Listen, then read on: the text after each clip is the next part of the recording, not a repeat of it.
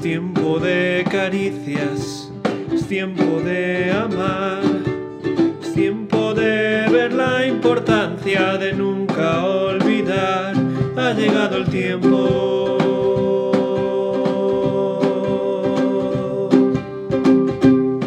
Por eso Companion quiere compartir contigo el pan de Dios para tu alma.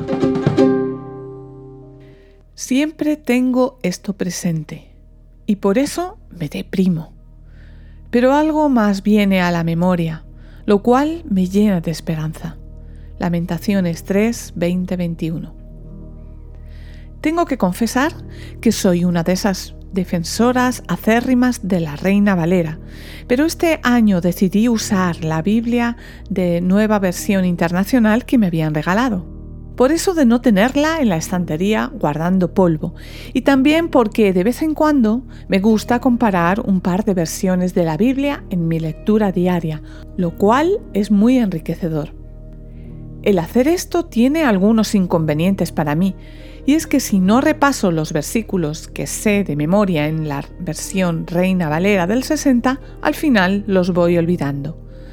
Pero tiene algo muy bueno y es que de repente un versículo que nunca me había llamado la atención, al leerlo en otra versión, me golpea hasta la médula. Eso me ha pasado con este pasaje de lamentaciones. Me he encontrado a Jeremías hablando consigo mismo, como solemos hacer muchos de nosotros, y recordando el terrible juicio que estaba sufriendo su pueblo por haberse alejado de Dios estaba trayendo una y otra vez a su memoria la situación tan penosa en la que se encontraba el mismo profeta y evidentemente estaba deprimido. Pero me sorprende que a pesar de que la situación que estaba viviendo Jeremías era para deprimir hasta el cristiano con más fe del mundo, su discurso da un giro de 180 grados y empieza a recordar algo que le llena de esperanza que estemos viviendo lo que estemos viviendo, el amor y la misericordia de Dios nunca se acaban, se renuevan cada día. Cada uno sabe cuál es su discurso interior. ¿Qué le estás diciendo hoy a tu alma? ¿Te revuelcas en tus miedos y vives en constante lamento por lo que te gustaría que fuera y no es? Si eso es lo que tienes siempre presente en tu mente, te llevará irremediablemente a la depresión. Así lo reconoció Jeremías. Sin embargo, hay un pero en su discurso que puede comenzar a formar parte del tuyo. Hay algo que puede llenarte de esperanza y es recordar que el amor de Dios no se acaba. A pesar de nuestros fallos, que hacen que muchas veces tenga que disciplinarnos para que volvamos a Él, eso es también parte de su amor por nosotros, para evitar que no salgamos del camino de su gracia.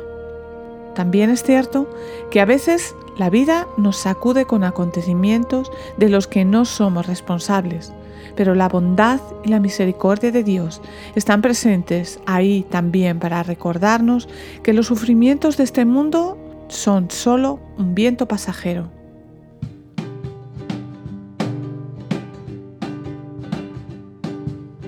Tiempo de abrazos, tiempo del amor, que la esperanza del pequeño llegue al mayor, ha llegado el tiempo. Y ahora, el abrazo de companion a los mayores en años y jóvenes de corazón. Vamos camino a casa, allí donde no habrá más juicio ni más dolor, ni enfermedad, ni más depresión. Y podemos estar seguros de ello por aquel que llevó todo el juicio, todo el dolor, toda enfermedad, para asegurarnos una vida eterna de gozo a su lado.